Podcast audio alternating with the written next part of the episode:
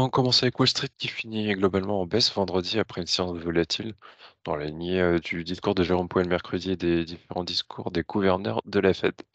Euh, vendredi, côté données macroéconomiques, pardon, on avait les PMI flash de S&P Global, côté PMI manufacturier donc qui est ressorti en hausse à 48,9 contre un consensus qui l'attendait à 48 et un précédent à 47,9. Côté PMI des services, donc il ressort en baisse à 50,2 contre un consensus qui attendait 50,6 et un précédent à 50,5. Du coup, dans ce contexte, on a un S&P 500 qui finit à moins 0,23%, Dow Jones en baisse de 0,31% et un Nasdaq 100 qui finit à plus 0,05%. Côté Europe, bah, globalement en baisse dans la lignée de Wall Street, CAC à moins 0,40% à 7184 points, un DAX qui cède 0,09%, un FTSE britannique qui gagne 0,07% et un Stock 600 qui cède 0,31%.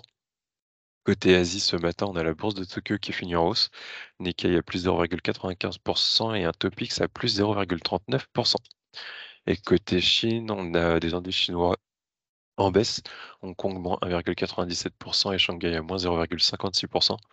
On a S&P qui a abaissé aujourd'hui sa prévision de croissance économique de la Chine pour cette année à 4,8% contre 5,2% précédemment. S&P qui estime que l'assouplissement budgétaire et monétaire reste limité. Côté valeur, euh, sur la partie US, on a Activision Blizzard qui a pris 1,7% vendredi après les annonces de l'autorité britannique de la concurrence qui a déclaré que le remède proposé par Microsoft ouvrait la porte à un feu vert au projet de rachat de l'éditeur. Du coup, vendredi, dans la ligne, on a Ubisoft qui a fini en hausse de 4,47%, euh, ce qui permettrait aux spécialistes français des jeux vidéo de récupérer les droits de diffusion en continu d'Activision.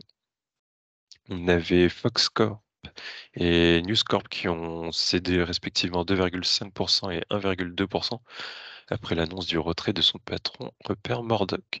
Et enfin, côté US, on a Alibaba qui avait fini en hausse de près de 5% après la publication d'informations selon lesquelles sa branche de logistique euh, Kenyao prévoit de déposer un dossier d'introduction en bourse à Hong Kong dès cette semaine. Et côté Europe, côté banque néerlandaise, euh, qui ont chuté après le soutien apporté par les parlementaires néerlandais à un projet de relèvement de taxes sur les banques pour couvrir une augmentation du salaire minimum et une aide plus importante à la garde d'enfants en 2024. Du coup, on a ING qui a perdu 6,35% et ABN Amro 4,45%. À noter que l'indice sectoriel des banques européennes s'est replié de 1,14%. Euh, on a le nouvel directeur de la création de Gucci qui a révélé sa collection à l'occasion d'un défilé vendredi, ce qui a soutenu le cours de Kering qui s'est octroyé 1,51%. Euh, côté Stellantis, on a le syndicat United Auto Workers qui a annoncé vendredi avoir étendu l'appel à la grève contre les constructeurs automobiles de Détroit à de nouveaux sites, dont ceux du groupe franco-italien, euh, franco-italo-américain. Stellantis qui prévoit par ailleurs de mettre au chômage technique près de 2400 salariés de son usine de Mirafiori à Turin dans les semaines à venir en raison d'une baisse de la demande. Euh, ce qu'ont annoncé les syndicats. La Novartis qui a confirmé aujourd'hui son projet de scinder à 100% ses divisions sans dose le 4 octobre à l'issue du feu vert des actionnaires au début du mois et enfin, sur Monte Pecci, on a l'Italie qui n'est pas en mesure de vendre à court terme sa participation dans la banque toscane en raison d'un manque d'acquéreurs potentiels et pourrait céder à la place de petits blocs d'actions sur les marchés. Nantes pour les mid and small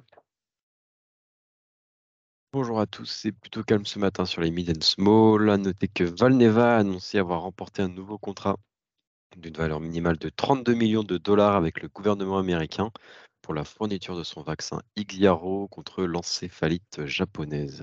Voilà, c'est tout. Merci Nathan. Côté taux, bah, toujours des taux élevés euh, dans la lignée des discours. Taux US 10 ans à 4,467 pour un taux allemand 10 ans à 2,74. Euh, côté change pareil, euro-dollar à 1,0645. Euh, côté pétrole, ce matin, on a un Brent à 92,36 dollars pour un WTI à 90,47 dollars. Et enfin, côté données macroéconomiques, aujourd'hui, on aura l'indice IFO en Allemagne pour le mois de septembre à 10 heures. Et cette semaine, en indicateur majeur, on aura la confiance des consommateurs et les ventes de construction neuves aux US demain, euh, le PIB aux États-Unis jeudi. Et enfin, vendredi, on aura les prix à la consommation aux US accompagnés de l'indice PMI de Chicago et de l'indice de confiance de l'Université du Michigan. Lionel, pour un point technique? Oui, bonjour. Vendredi, pour la première fois, on a clôturé sur le CAC sous la 200 jours, de peu, certes. Donc ça, c'est un élément plutôt défavorable. Ceci étant, on a construit une oblique haussière support qui rejoint le plus bas de la séance de vendredi, celui du 18 août et celui du 7 juillet. Donc cette oblique est, légèrement haussière, un peu moins que la 200 jours. Elle va, être considérée pour le moment comme, comme notre support. Donc ça correspond au point bas de vendredi, autour de 7135 points. Bonne séance. Merci Lionel, bonne journée, bonne séance à tous.